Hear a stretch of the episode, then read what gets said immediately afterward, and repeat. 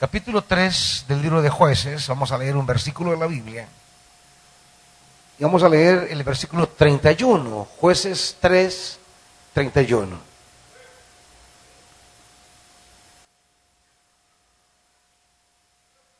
Dice la Biblia, el sucesor de Ahod fue Sangar, hijo de Anat, quien derrotó a 600 filisteos con una vara para arrear bueyes.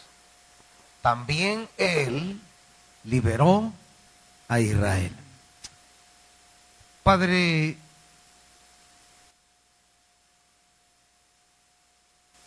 necesitamos oír tu voz. Porque el mundo nos hace creer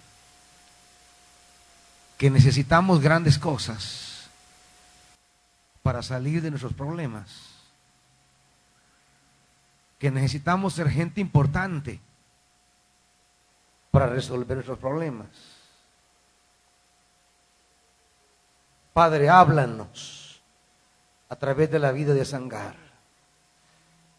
En el nombre de Jesús. Amén. Tomamos esta noche el libro de jueces para seguir trabajando la preparación no solo de los servidores, sino que de toda la iglesia. Todos compartiendo el espíritu del libro que estamos usando para, para crecer y para ser desafiados en la palabra. Y hoy hablamos de uno de los jueces, quizás desconocidos, más desconocidos, que si a usted le preguntan y usted conoce a un tal Sangar en la Biblia, quizás hubiera dicho no, porque no hemos oído hablar de él. No, no es un personaje del que se suele predicar, porque eh, pues no se dice más que un versículo y no se conoce más de su persona. Solo se dice que era hijo de Anat y, que él liberó a Israel, pero, pero ¿qué había en él? ¿Cuál fue el desafío de su fe? ¿Y cómo se convierte en un modelo para, para guerrear? Ahora pues no es tan fácil extraerlo, pero aquí está. En ese versículo tan pequeño hay un hombre que tiene grandes cualidades. Ahí están ahí, pero hay que buscarlas. Hay que escarbarlas. Pero es un hombre que nos va a hablar de cómo con cosas pequeñas cosas grandes. De cómo de circunstancias adversas tan enredadas y complicadas podemos salir de ellas y proclamar victoria. Yo creo que compartimos eh, el anhelo de, de ser un sangar en horas de adversidad, de poder levantarnos en horas de conflicto,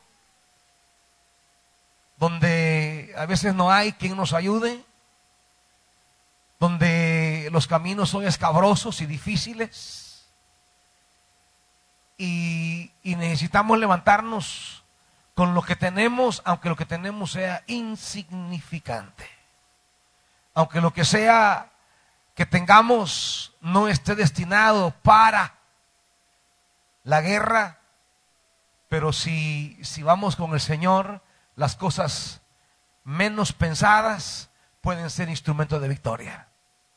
No necesitamos tener de nuestra parte un poderoso ejército. Con Dios y algo pequeño e insignificante podemos alcanzar cosas grandes. Por eso Dios parte de lo que tenemos. Aunque lo que tengamos parezca pequeño, insignificante o quizá inútil para emprender la enorme tarea.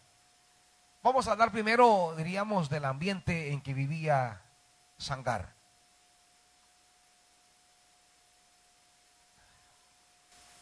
Pati, vení.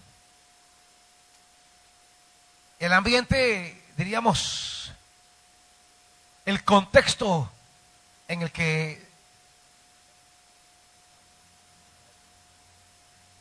el ambiente diríamos, en el que le toca vivir a Sangar y desde el, que desde el cual él va a brotar.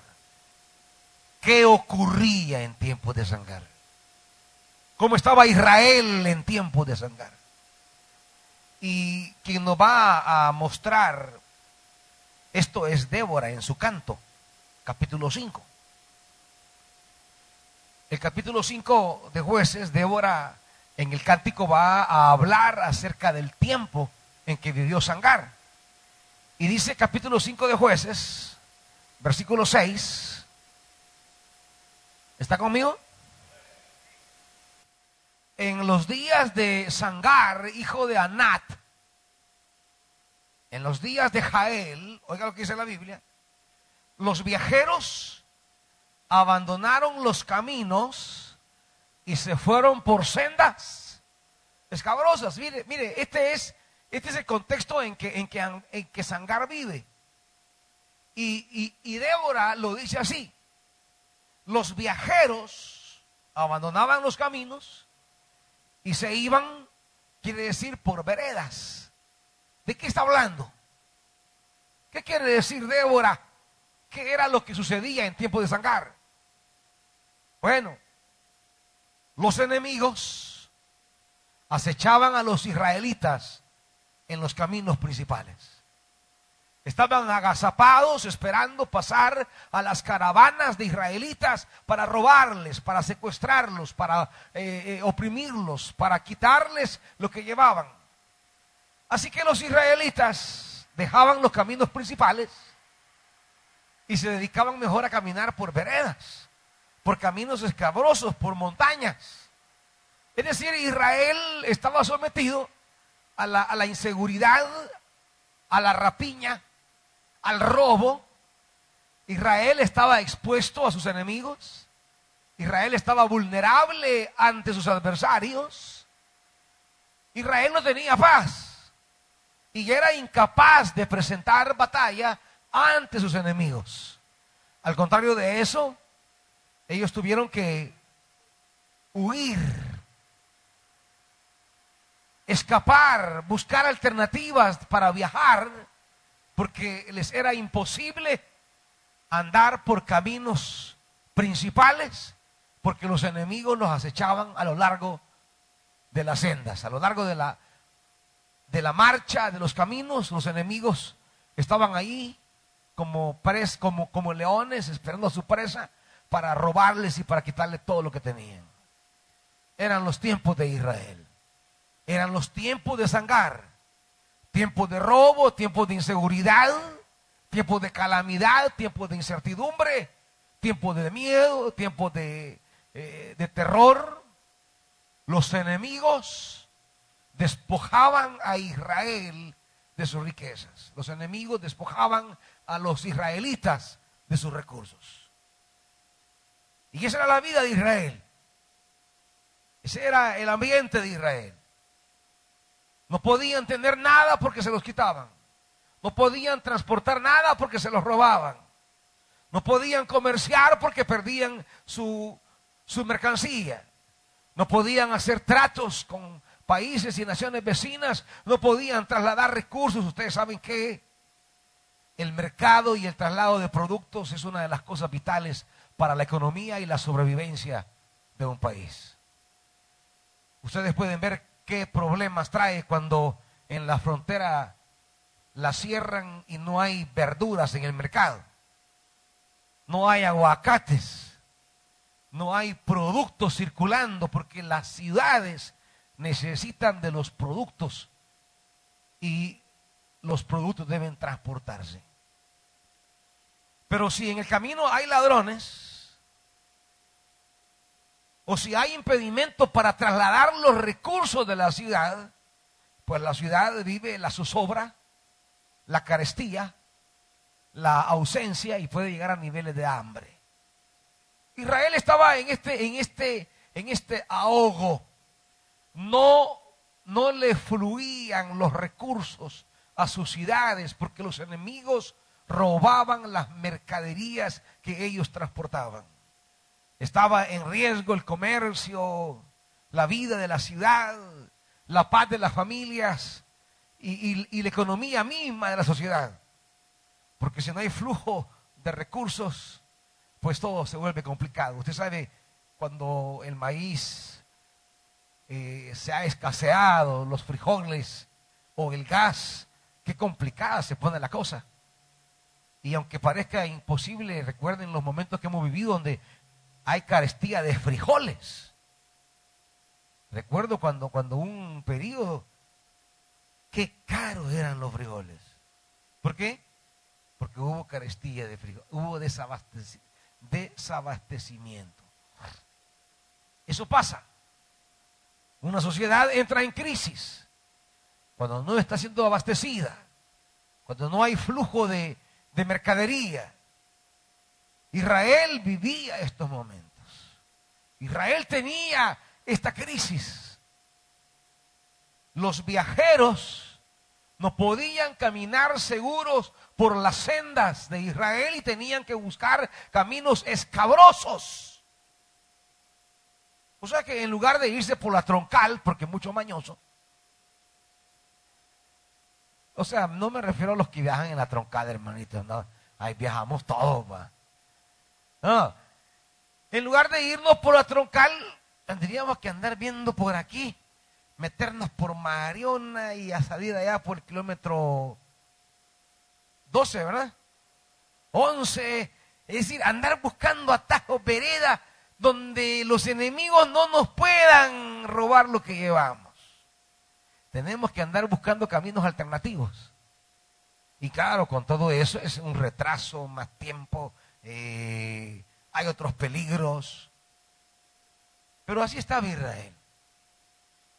Y aparte de eso, que dice el versículo 7 al principio, no solamente tenían ese problema, sino que además que los guerreros desaparecieron. O sea, no solamente Israel está bajo eh, bajo el suplicio y la crisis de los que le oprimen en las calles principales, sino que no hay quien se levante para, para presentar batalla. No hay quien se levante para, para hacer la guerra. No hay guerreros. Es decir, estamos mal y no hay quien se pare y haga algo. Y es aquí donde, donde necesitamos hangares Gente que diga, bueno, yo no me voy a estar aquí lamentando. Que no hay quien me salve. Yo me voy a levantar y voy a hacer algo. Y usted debe entender que la salvación de Dios comienza con la disposición suya para hacer algo, hermanito. Dios nunca salva a gente pasiva. Dios no trabaja salvación con gente inactiva, perezosa o acomodada.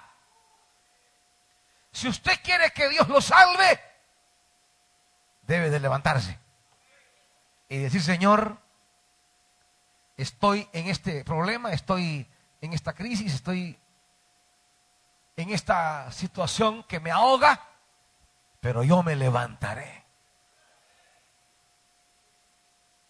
Ahora, si usted no se quiere levantar, Dios, Dios no se va a levantar tampoco. Si usted no se quiere salvar, Dios tampoco la va a salvar. Si usted no se siente a esperar a decir, bueno, a ver cuándo viene mi libertador. A ver cuándo llega mi salvación. ¿Y sabe qué le dice Dios? Ahí te vas a estar, hijo.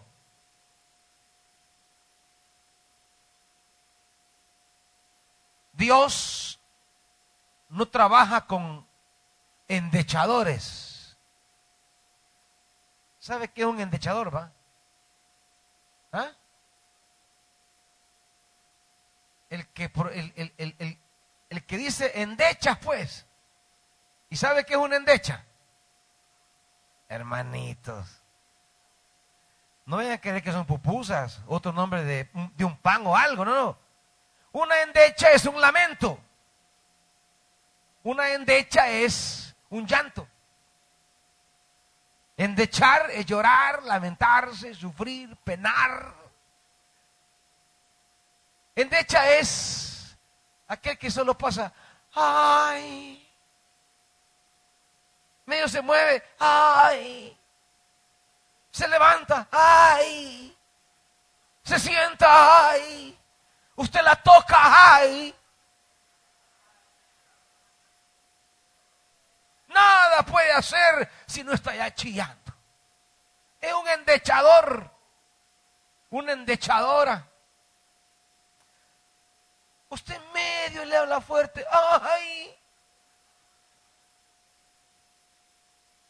Esas que, ¿cómo es? No me mire porque ya están llorando. O sea, que ni siquiera la mire. Es la gente que agobiada por su adversidad, su única respuesta es, ay, ahogada por su dificultad, solo dice, ay.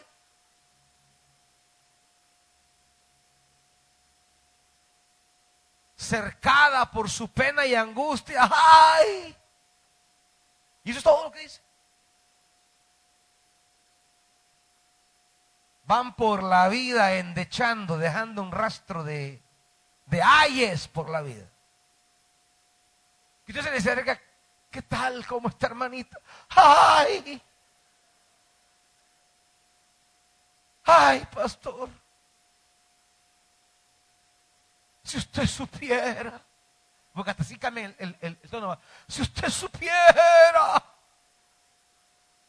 así hasta alargadito, y mientras le dicen supiera, se ponen aguosos los ojos. Y comienza a caer una lágrima. Y hasta ponen la música de fondo. Va cayendo una lágrima en mi mejilla. Si no la besa el viento. Yo he oído el microbús cuando voy en el micro.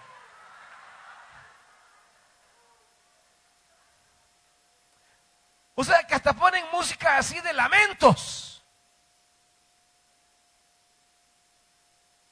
Todo el día ahí, si no te hubiera sido, sería tan feliz.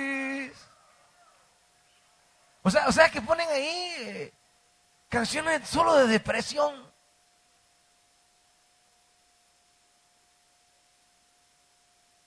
tienen como tres lazos repartidos en la casa.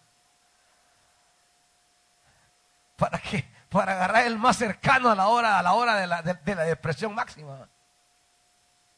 O sea, gente que,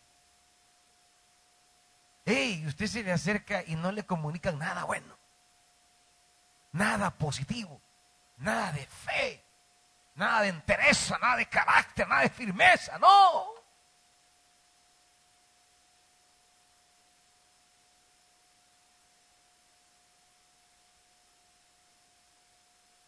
Así estaba Israel. Y no había nadie que se parara y dijera, vamos a cambiar esto. Si usted quiere salir del problema que está, lo primero que debe dejar de hacer esta noche es renunciar a ser un endechador, a ser un lamentero y pararse firme para ser un libertador. Si usted se pone al frente y dice, Dios, yo dejaré hoy de ser esclavo de esto. Y yo me paro firme, Dios, para pelear, para tomar decisiones, para caminar en victoria, para ser empoderado por tu palabra, para batallar como guerrero, porque no se dirá de mí los guerreros de Israel desaparecieron. Siendo que se dirá de mí, yo hoy voy a ser un guerrero. Los guerreros desaparecieron. Las guerreras desaparecieron. Si quieren ver la gloria de Dios, dejemos de andar lamentándonos y vivir como endechadores, hermanitos. Y parémonos como guerreros. Esta noche Dios quiere dar victoria, pero a los guerreros, no a los endechadores. Dios quiere dar victoria a guerreros y guerreras, no a los que su vida solo es, ay, ay. Hay gente, sí, hermanitos, Pero usted renuncia hoy a ser un endechador. Y usted se para firme hoy para ser respaldado por el Dios del cielo. Hoy se para como guerrero. Jóvenes, señoritas, ustedes que sienten que el mundo está en su contra y que no tienen mayores posibilidades no van a ir por la vida echándole culpa a los demás. Si sus padres no pueden, si sus abuelos no pudieron, si sus manos no tienen los recursos, si el mundo que les rodea no les facilita nada, entonces es tiempo de pararse y decir, yo voy a ser un guerrero y esto va a cambiar.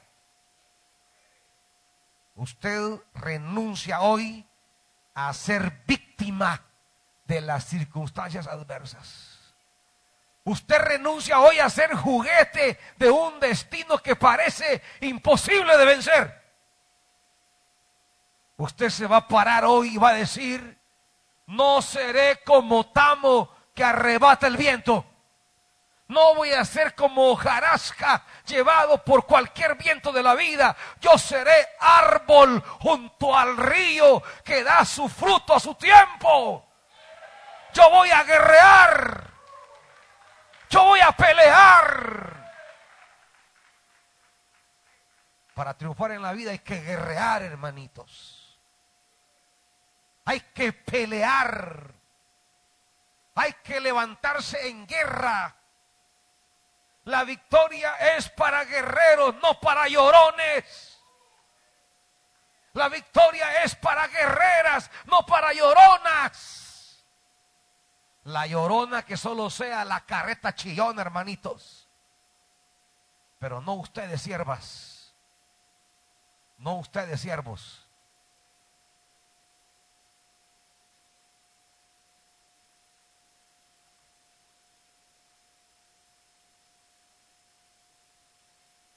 Cuando Israel quería sobresalir no podía, porque no podía transitar por los caminos principales y tenía que andar por veredas, como que anduviera eh, eh, huyendo y escapando y, y escondiéndose. No podía tomar el camino principal. No podía tomar el camino más rápido. Tenía que andar ahí a escondidas. Y los guerreros también se escondieron. Y los guerreros también huyeron. ¿Y sabe, sabe en quién Dios salvó a Israel? En un hombre cuyo nombre significa el que huye. Porque eso significa sangar, el que huye. Quiere decir que Sangar también andaba como los demás, huyendo. Pero hubo un día que ese hombre que huía dijo, no huiré más. ¿Me está oyendo? ¿En quién Dios va a salvar a Israel? En aquel que un día dijo, no huiré más. Hoy detengo andar huyendo Y hoy me paro firme y hoy voy a ser guerrero. ¿Me está oyendo?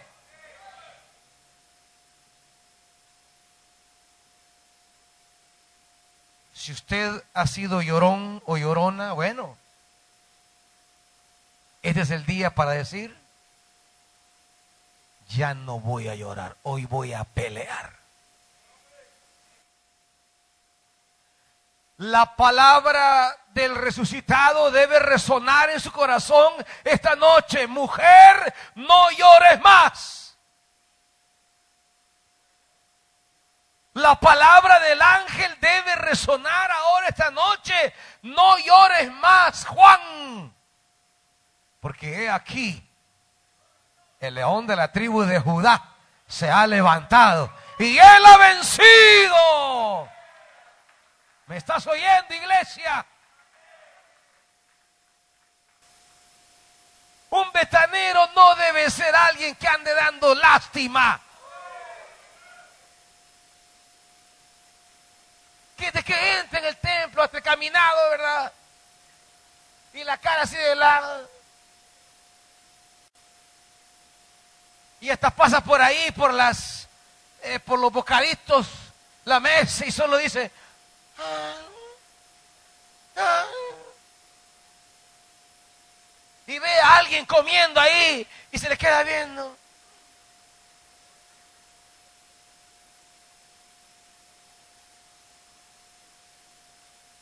¿Y, ¿Y cómo está hermano? Pues, pues ahí. ¿Ahí qué pues? Pues... Y comienza a chillar. Mire, tal vez un día usted puede entender eso, un día. Que andaba en crisis, andaba en bajón, algo, algo. Vio la novela y se murió la, la actriz. Pero ya el lunes el martes, el miércoles, la siguiente semana, el siguiente mes y todo el año en la misma. No, hermanitos. Un milenero desde que entra, ¡hey! ¿Cómo están, siervos? Así, con garbo.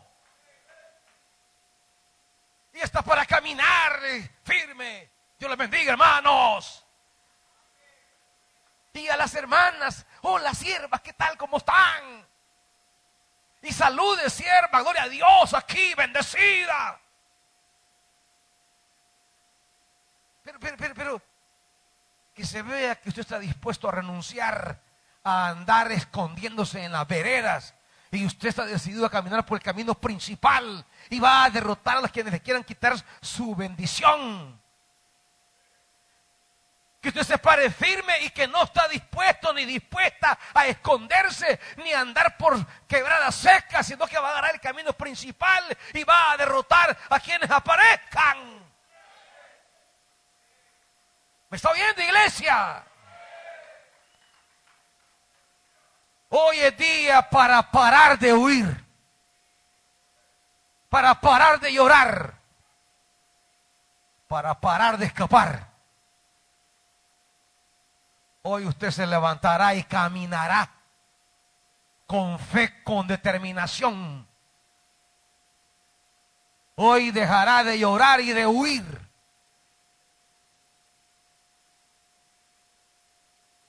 Ya eso que es que allá está una patrulla. Deje que la patrulla camine en fe.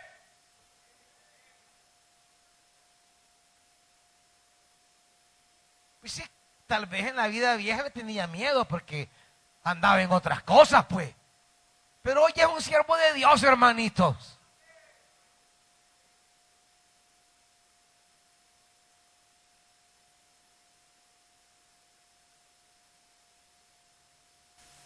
que va a emprender proyectos. No va a comenzar a decir, ay, es que no sé, hay gente que le dan soluciones y su respuesta siempre es que, es que no sé. Mire, ¿por qué no maneja? Pues agarre un Uber. Es que no tengo licencia. no puedo manejar. Es que me dan miedo los trailers cuando pasan a la farmacia. Agarre una moto, pues, y sea encomendero. Es que no me da miedo tanto accidente. Es que no tengo casco. Es que yo solo triciclo aprendí a manejar.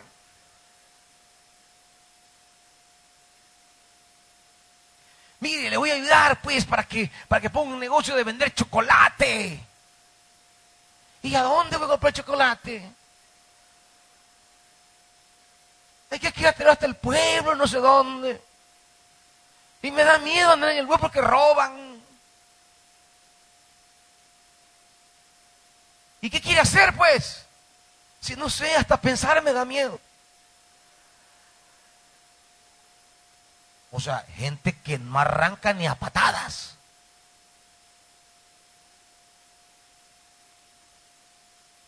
Su vida es un constante poner objeciones, poner obstáculos. Y hasta una hormiga es para ellos un gigante. Es tiempo, iglesia, ya de, de dejar esta mentalidad un betanero deberá ser un guerrero. Una betanera deberá ser una guerrera. Y que se le viene el problema más grande. Démonos, que venga pues. Más grande el que está conmigo. Démosle. Eso no me va a detener. Yo no voy a huir, yo no voy a correr, yo no voy a escapar. Yo voy a estar ahí firme. A esa gente Dios la levanta. Ya usted conoce ese pasaje, pero lo quiero remarcar primero libro de Samuel.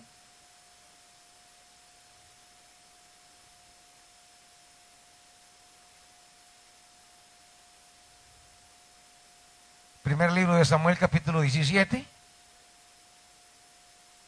Ustedes ya saben quién es el que se levantaba todas las mañanas a humillar a Israel cada mañana. ¿Quién era? Goliat.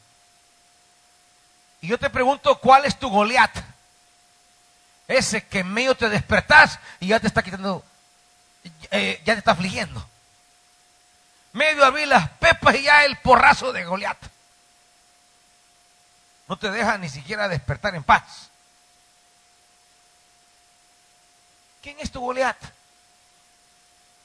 Tú dices, yo quisiera dormirme ni despertar para ya no saber de esto. No hay por qué, pues. Mañana, si ese Goliat está allí y me vuelve a fregar, ya va a ver quién soy yo. Hoy lo tienes que decir. Dice, versículo 24. Cuando los israelitas vieron a Goliat, ¿qué pasó? Ah, huyeron despavoridos. Así estaba Israel. Miraban a Goliat y huían despavoridos. ¿Cuál es el Goliat que te mete miedo, hermanito? ¿Cuál es el Goliat que te hace decir en tu mente y corazón, saldré huyendo en este momento? ¿Cuál es esa realidad que te encierra, te asfixia, te ahoga y tú quieres huir? ¿Quieres escapar? ¿Quieres irte lejos?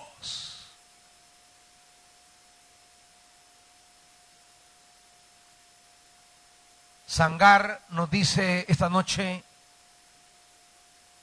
la victoria sobre los filisteos comienza cuando decides dejar de huir. Te detienes, te para firmes y entras a la pelea. Y lo que Dios te dice esta noche es, yo no trabajo con gente que huye. Yo trabajo con gente que se echa a la pelea. ¿Me estás oyendo? ¿Quieres ver la gloria de Dios en tu vida? Deja de huir. Párate en medio del terreno y pelea la batalla. Dios está contigo. Y si Dios está contigo, nadie podrá contra ti, iglesia. Aleluya, bendito sea Dios. Y ahí, ahí se, se paró un muchacho, versículo 32. Entonces David le dijo a Saúl, nadie tiene por qué desanimarse a causa de este filisteo. Yo mismo iré a pelear contra él. Va, esto es lo primero. Lo primero que Dios te dice esta noche es, no verás victoria si sigues huyendo. Verás victoria si te paras y vas a pelear. ¿Me oyes, iglesia? ¿Me oyen, jóvenes? Señoritas. No huir más. A pelear. Pero viene otra cosita. Que de repente usted va con todo, ahí dice, sí, aquí vengo, y, y, pero de repente comienza a recibir las reacciones humanas contrarias.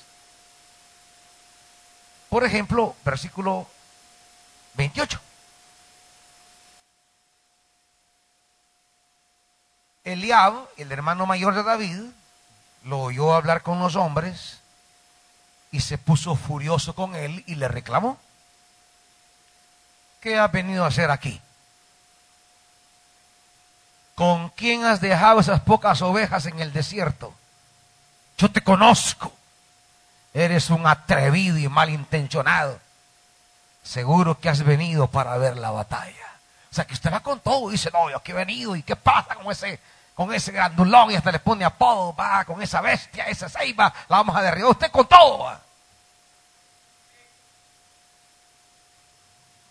y la misma familia le hace el bajón.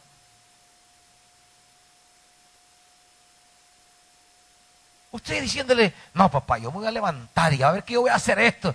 Y el papá, y vos estás loco, dicho. ¿Qué vas a hacer de doctor y de dónde vos? ¿De dónde vos? Si apenas te damos tortillas con frijoles. No, hombre, ubicate, bicho. Ubicate, bicha.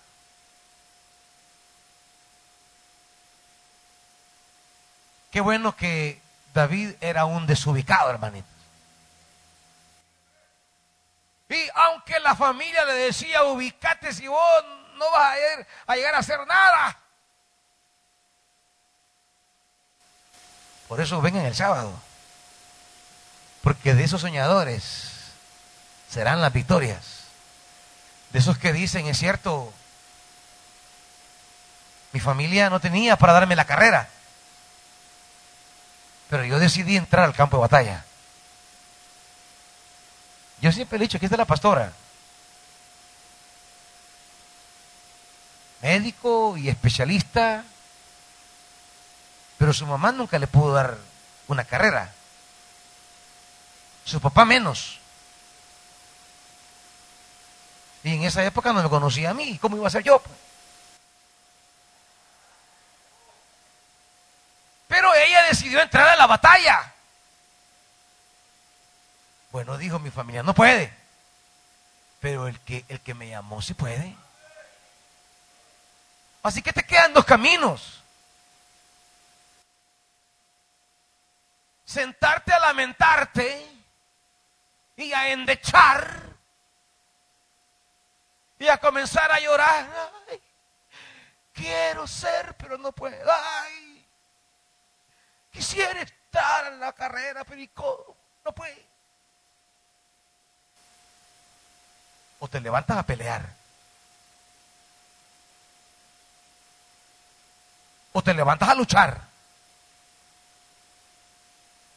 Y Dios te va a dar la victoria. ¿Pero qué vas a hacer, pues? ¿Qué? ¿Vas a andar culpando? Es que el gobierno, es que el alcalde, es que, es que la directiva de mi pasaje, es que mi abuelito nos marcó con esto, es que mi papá.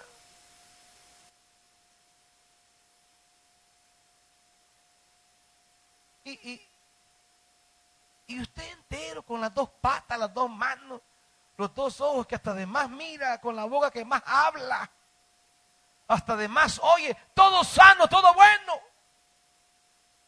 Y chillando.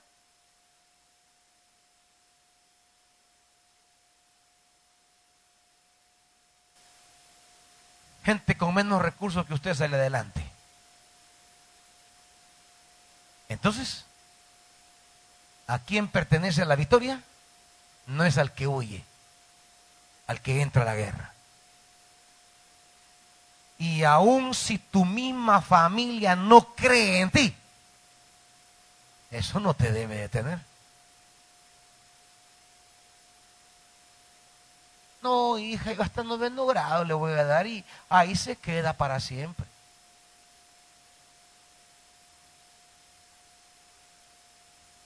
Yo la verdad digo que vayas a trabajar de jalar bultos al mercado. Y no es que sea malo eso. O que sea un trabajo despectivo.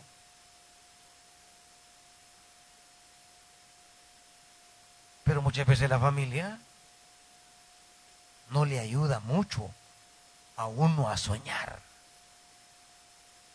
¿A dónde quiero llegar? Saúl mismo le dice, mire, 33. Hijo, ¿y, ¿y, cómo vas a pelear tú contra ese filisteo? Si no eres más que un bicho y él es un hombre que ha sido guerrero toda su vida. Entonces, ahí está Sangarba, Sangarba huyendo y, va con todo y, voy y ya no dejo de huir y voy a pelear y voy a luchar y voy a batallar y de repente comienza la gente, ey, ey, ey, hangar, acuérdate que vos no sos de verdad israelita puro. ¿De quién era hijo, dice ahí? ¿Cómo? Ah, era hijo, dice la Biblia, de, de, de Anat. Eso ya habla de una descendencia cananea, no israelita. O sea que no era de verdad, no era de verdad un israelita de pura cepa, de sangre pura, no, no, no. Uno de esos que se habían integrado a Israel en el camino, como lo hizo Raab. Y de repente le dicen, pero mire, pero, pero, pero usted no tiene, no viene de una, de una gran familia. Y comienzan a recordarle que usted casi que es de la familia más pobrecita del pueblo. Comienzan a recordarle que su familia no es así la gran cosa. Comienzan a recordarle que eh, eh, eh, que en el pasaje en el que vive, en la senda en la que vive, su familia es la más pobrecita que ahora tiene que estar robando wifi. Porque no tiene para wifi.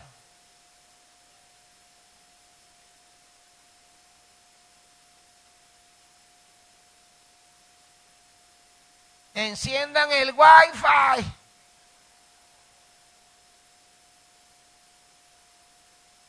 Y le dice, ¿y vos? ¿Qué quieres ser ingeniero? No, me estás loco. Si ni para wifi tenés.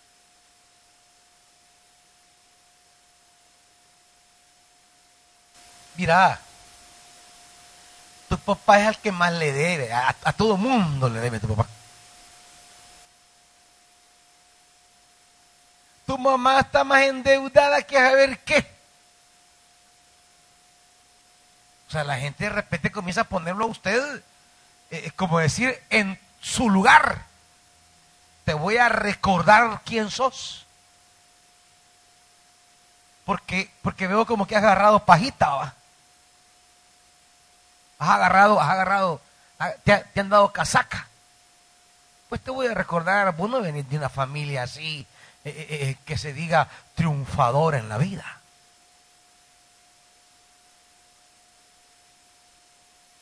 Ni siquiera tenés un pariente en Estados Unidos, papá. Aguacatero puro.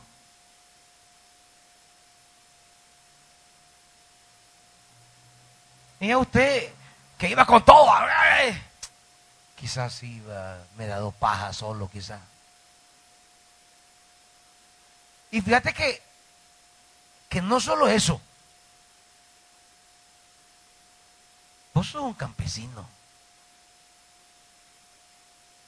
Porque el trabajo de él era andar dirigiendo bueyes. Ese era el trabajo de él. ¿Y vos cómo vas a llegar lejos vos? Si vos detrás de los bueyes ahí de repente vas y placás la plasta y vos te parás y vos, vos, vos en eso andás, hombre. Entre la plasta de bueyes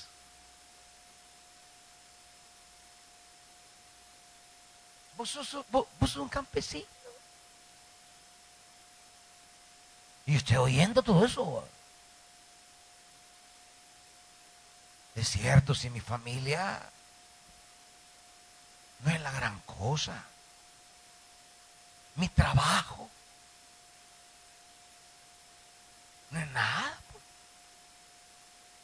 Porque la gente, la gente para, para bajarle a usted su espíritu de guerrero es ideal. ¿Y vos quién soy? ¿Y, de qué trabajas? Decime. Va, ¿cuánto ganas al día? Cinco dólares. No, hombre. ¿Y qué vas a ser abogado de decir? Ay, papito, me voy a comprar tu churro y tu soda y cállate mejor.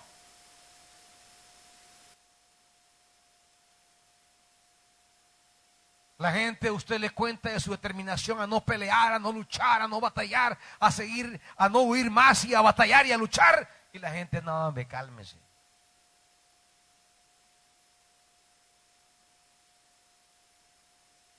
No va a salir de esa pobreza en que vive. No va a salir de esa choza. Acostúmbrese porque esa pieza será su casa hasta la muerte. Y usted soñando, ¿verdad? Yo quisiera una casita de esta manera, y yo quisiera un jardín y unas flores. Y la gente, mira, la única tierra que vas a tener es la del pescuezo. Los únicos animales que vas a tener son los piojos en la cabeza. Lo único que te van a salir eh, de plantas son los hongos de los pies. O sea, la gente es matasueños. La gente es matadictoria. La gente arranca determinaciones, convicciones. La gente no es aquello que usted le dice, mire, fíjese que tengo esta esquinita, pero yo sueño con un puesto. Ay, quédate, ¿para qué vas a crecer? Quédate en esa esquinita. No te compliques la vida. No te metas a problemas. La gente nunca le está diciendo, piense el doble, piense el triple, vaya adelante, sea en victoria, entre en la lucha, póngale ganas, Dios la va a acompañar, Dios lo va a respaldar, no.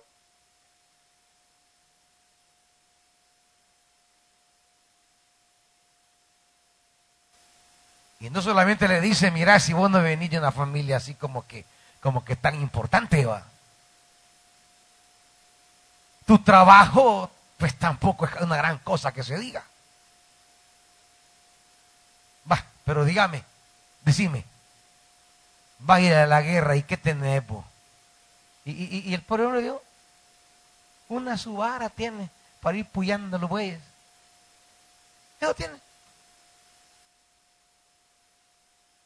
Viene de una familia que no es la gran cosa, tiene un trabajo que pues no, no hace soñar mucho.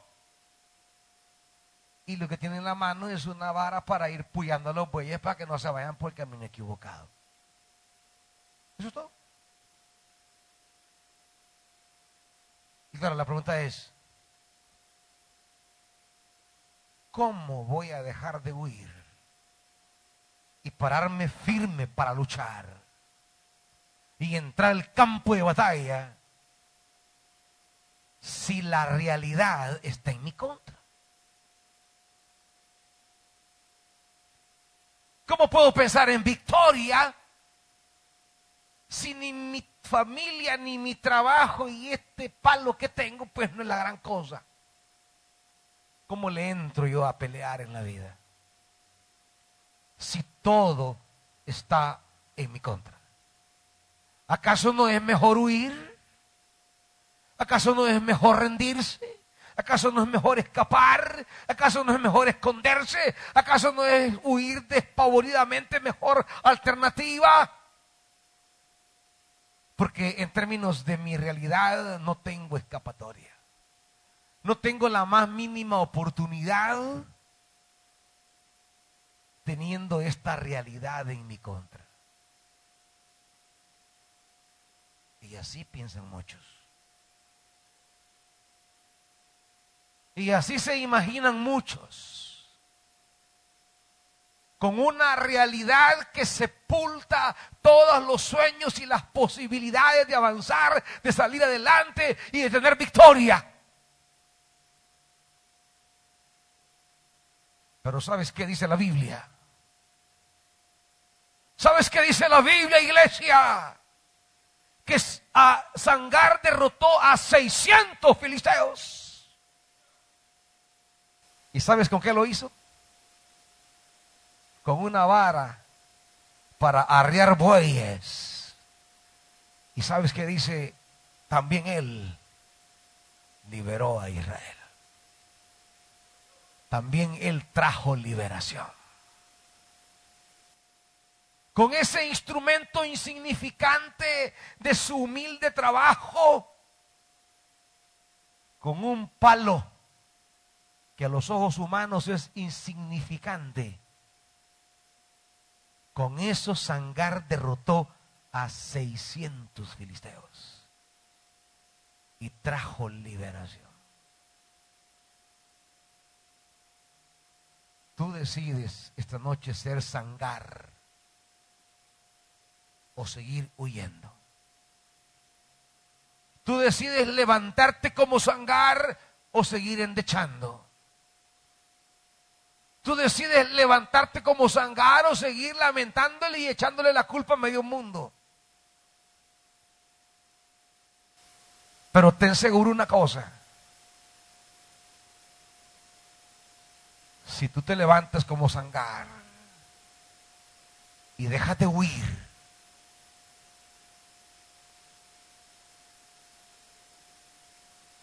aunque no tengas un entorno familiar que te garantice la victoria, aunque no tengan en este momento el trabajo que te permita o te garantice la victoria. Y aunque no tengas más que unas cositas insignificantes en tus manos, quiero decirte que Dios estará de parte tuya. Porque Dios está con los que luchan. Dios está con los que batallan. Dios está con los guerreros. Si hoy decides ser guerrero, batallar, luchar, Dios estará contigo. Y si Dios estará contigo, ¿quién contra ti, iglesia? Aleluya. Bendito sea el nombre del Señor. Esta noche quiero terminar con Zacarías 4. No quiero dejar este pasaje.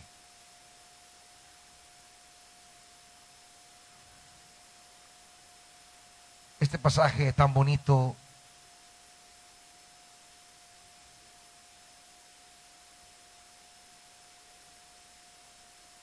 capítulo 4 de Zacarías,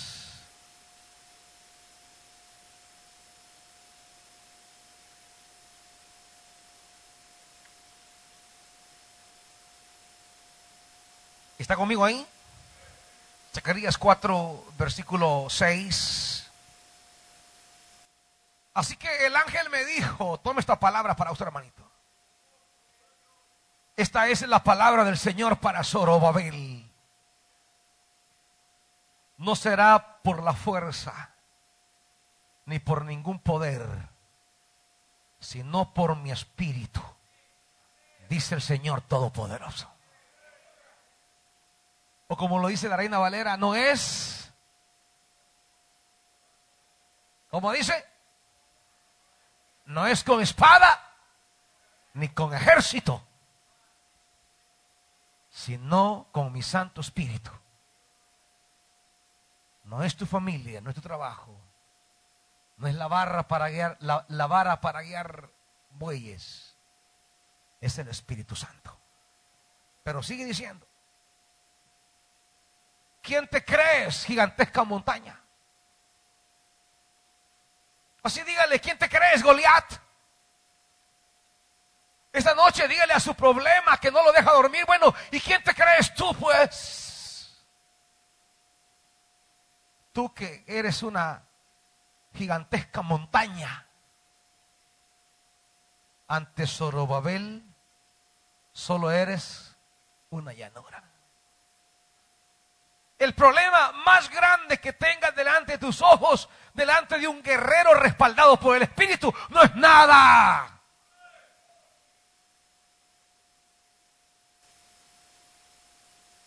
Él sacará la piedra principal entre gritos de alabanza a su belleza. ¿Sabe qué significa?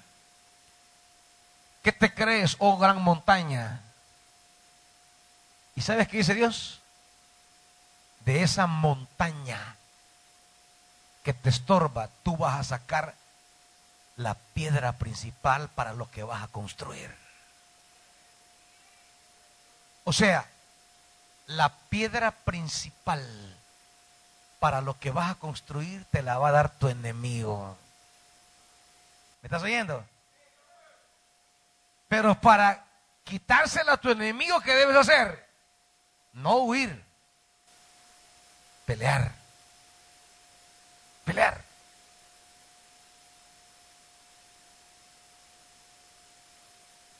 De eso que en este momento se levanta como tu mayor adversidad. De ahí sacarás la primera piedra para el edificio que Dios te hará construirte.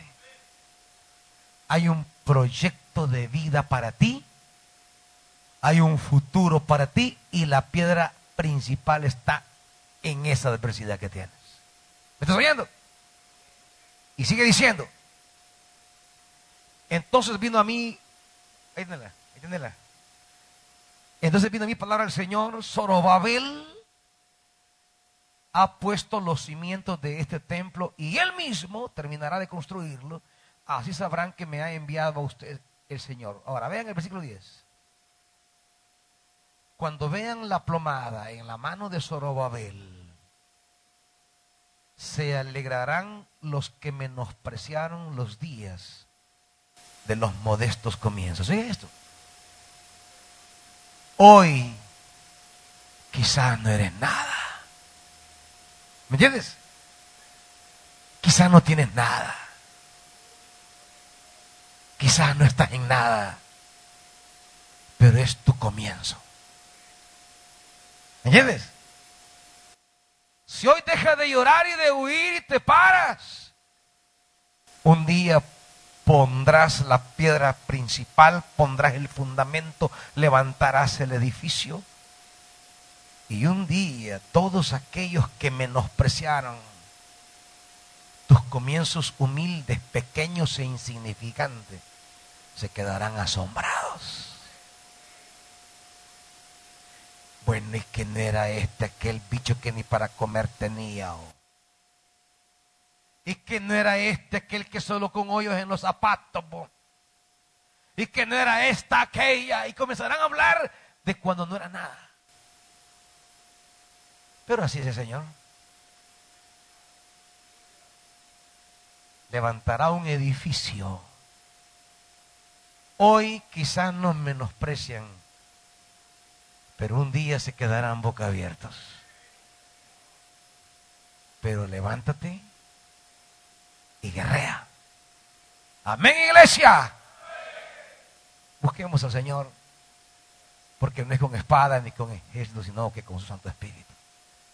Así que esa noche, si tú sientes que huyes y necesitas pararte y cambiar la realidad como un guerrero, ven delante de Dios y pídele un revestimiento especial del Espíritu. Porque esto no es que yo me doy paja solo.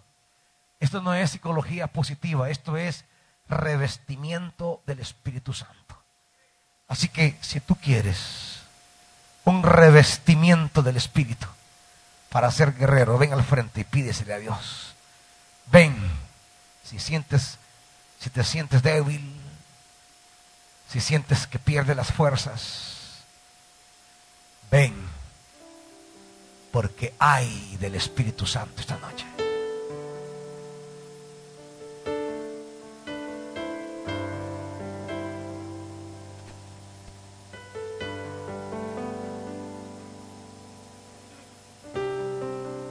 El Espíritu de Dios está aquí para revestirte,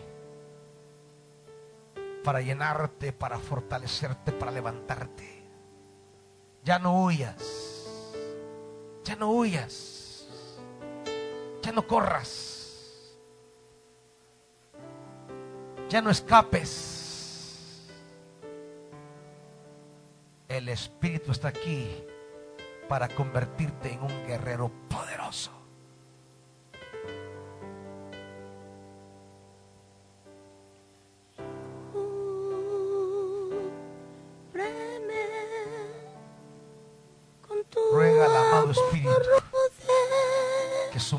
sea sobre ti ahora.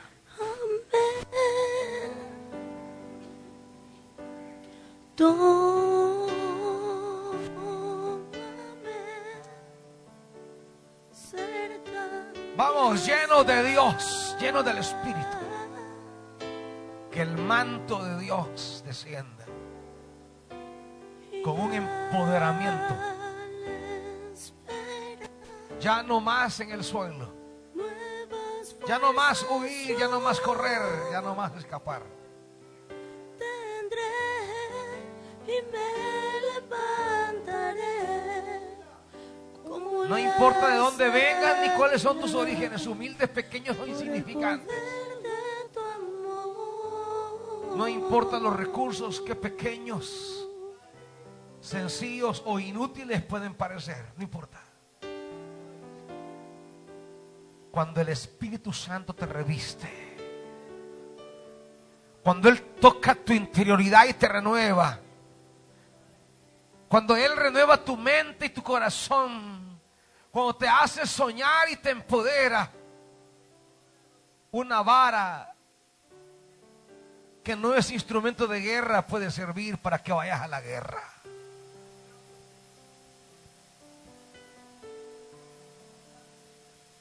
Una vara que era para guiar bueyes se convierte en instrumento para matar filisteos.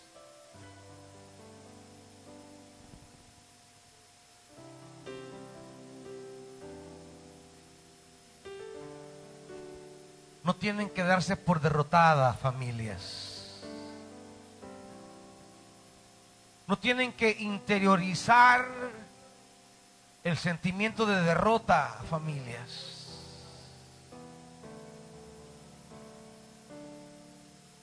No tienen que bajar los brazos, madres. No tienen que renunciar, padres. Jóvenes, no tienen que irse por caminos escabrosos, no. No tienen que irse por veredas torcidas, no.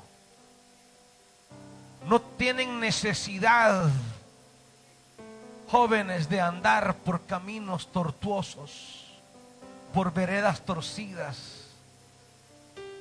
No tienen necesidad de irse por el camino equivocado tienen que irse por la senda principal. Su Dios les dará la victoria.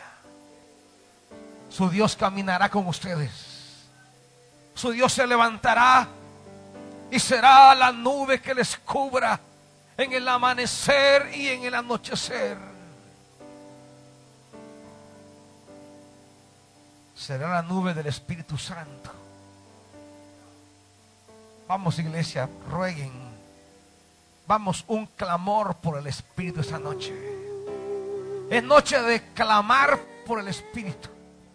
Un revestimiento especial, una cobertura poderosa, un derramamiento de su aceite, un soplo de su aire. Que se abra la roca y el Espíritu le dé agua fresca esta noche. Vamos, díganle al Espíritu Santo. Vamos, clamen llenura. Jóvenes, clamen por el Espíritu. Madres, clamen por el Espíritu. Padres, rueguen esta noche un revestimiento especial. No es con espada ni con ejército, sino con mi Santo Espíritu. Vamos, vamos. El Espíritu de Dios está aquí.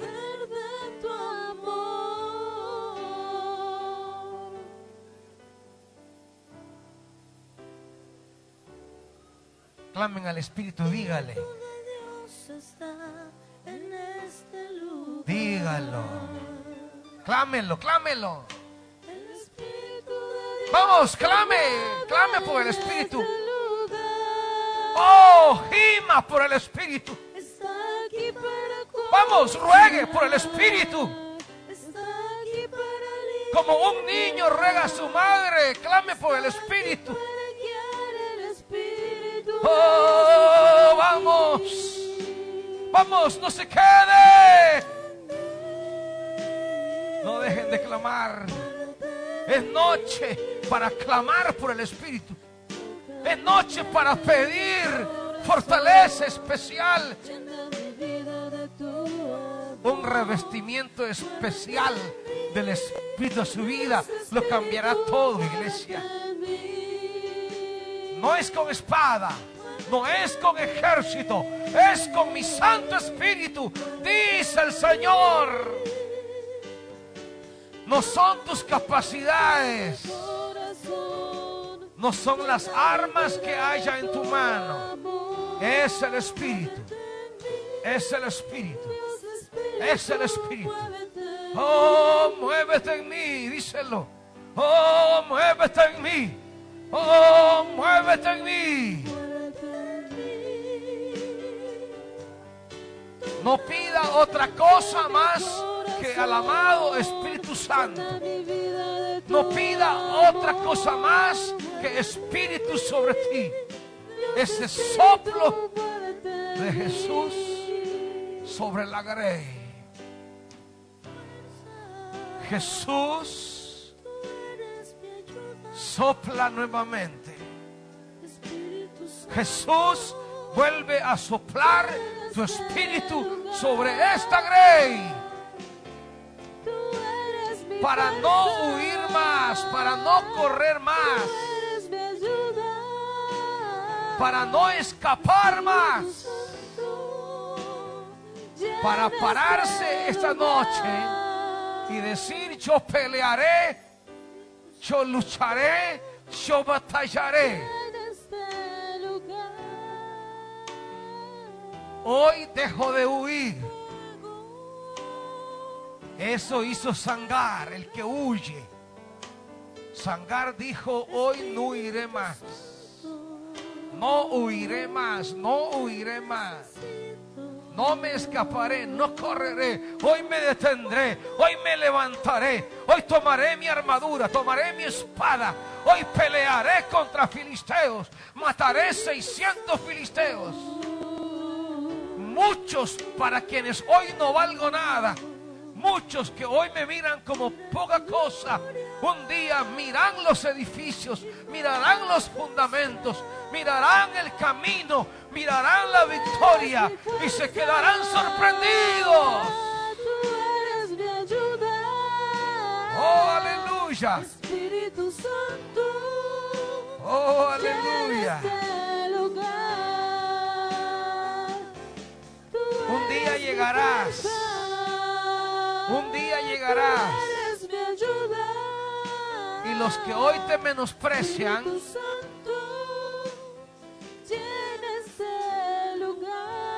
correrán a ti y te pedirán de lo que tienes. Te tomarán del manto, dice la Biblia. Te dirán, yo quiero de lo que Dios le ha dado a usted. Pero ya deja de llorar. Ya deja de huir. Y levántate para pelear.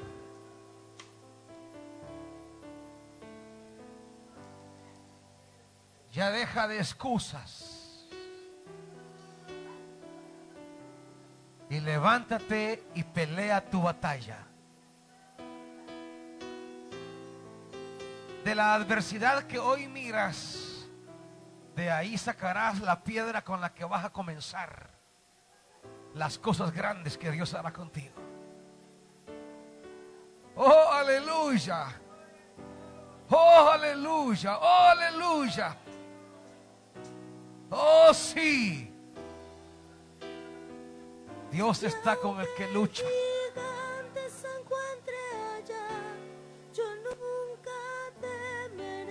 Vamos, dígalo y créanlo. Nos trajo aquí a Oh, sí. la tierra que nos dio. Oh, sí. Aunque el gigante se encuentre allá, yo Un día mirarás hacia atrás y verás el camino recorrido. nos trajo aquí a poseer Y verás todo lo que Dios te habrá dado. ¡Vamos!